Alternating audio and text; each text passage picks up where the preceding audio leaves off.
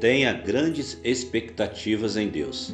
Clama a mim e eu responderei e lhe direi coisas grandiosas e insondáveis que você não conhece.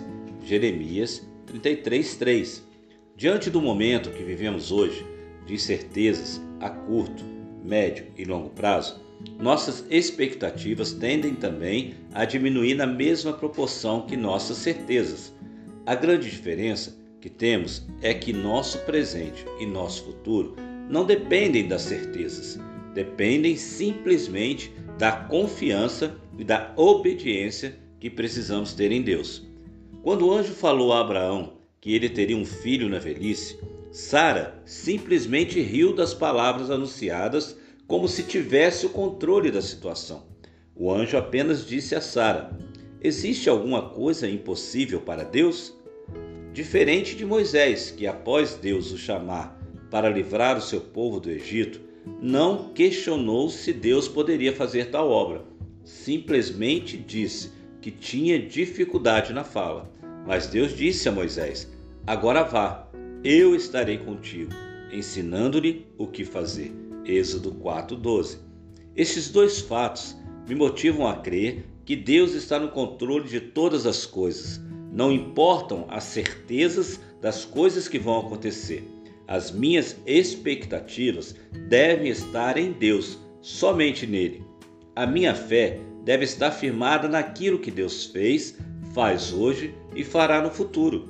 O que precisamos é manter ativo nossos planos em todas as áreas de nossa vida, crendo que todas as coisas cooperam para o bem daqueles que amam a Deus.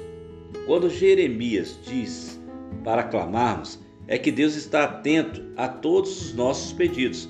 Ele sabe o que vai dentro do nosso coração. Ele nos conhece desde o ventre de nossa mãe. Por isso, podemos e devemos ter expectativas de muitas vitórias, porque maior é o que está em nós do que o que está no mundo. Clame, grite, declare-se diante de Deus e ele responderá coisas grandes que não conheces. Se cuide, faça a sua parte, mas mantenha sua confiança e esperança no Deus do impossível. Tenha expectativas, crie expectativas só não deixe Deus de fora delas. Clame a Ele em primeiro lugar.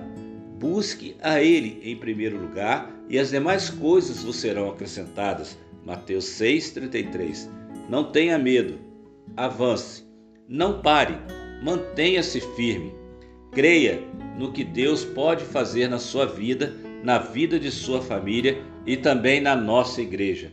Tenha um 2021 cheio de bênçãos e da presença maravilhosa do Espírito Santo em sua vida.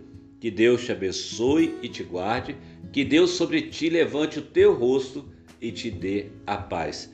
Feliz 2021, cheio de expectativas em Deus.